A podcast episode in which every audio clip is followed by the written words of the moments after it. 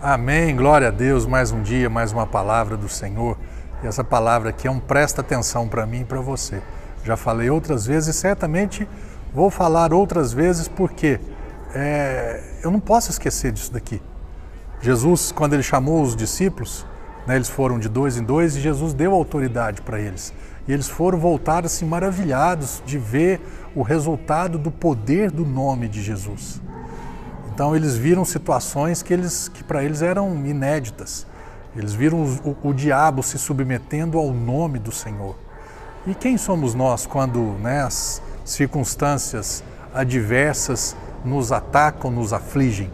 Jesus disse: presta atenção, atentai, eu vos tenho dado autoridade para pisar de serpentes e escorpiões assim como todo, assim como sobre todo o poder do inimigo e nada nem ninguém vos fará qualquer mal. Jesus falou isso para eles. Falou assim: ó, eu já dei autoridade para vocês, para vocês pisarem, para vocês marcharem, para vocês caminharem, para vocês avançarem. Não é para o diabo parar a caminhada de vocês. E quem somos nós?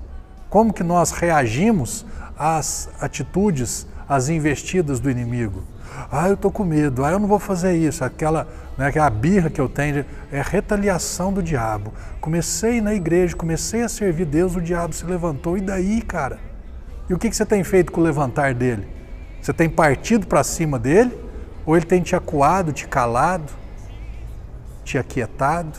Ei, Jesus falou: parta para cima, no meu nome, parta para cima. No meu nome você, você tem autoridade para pisar e nenhum mal e nem ninguém vai te fazer nenhum dano.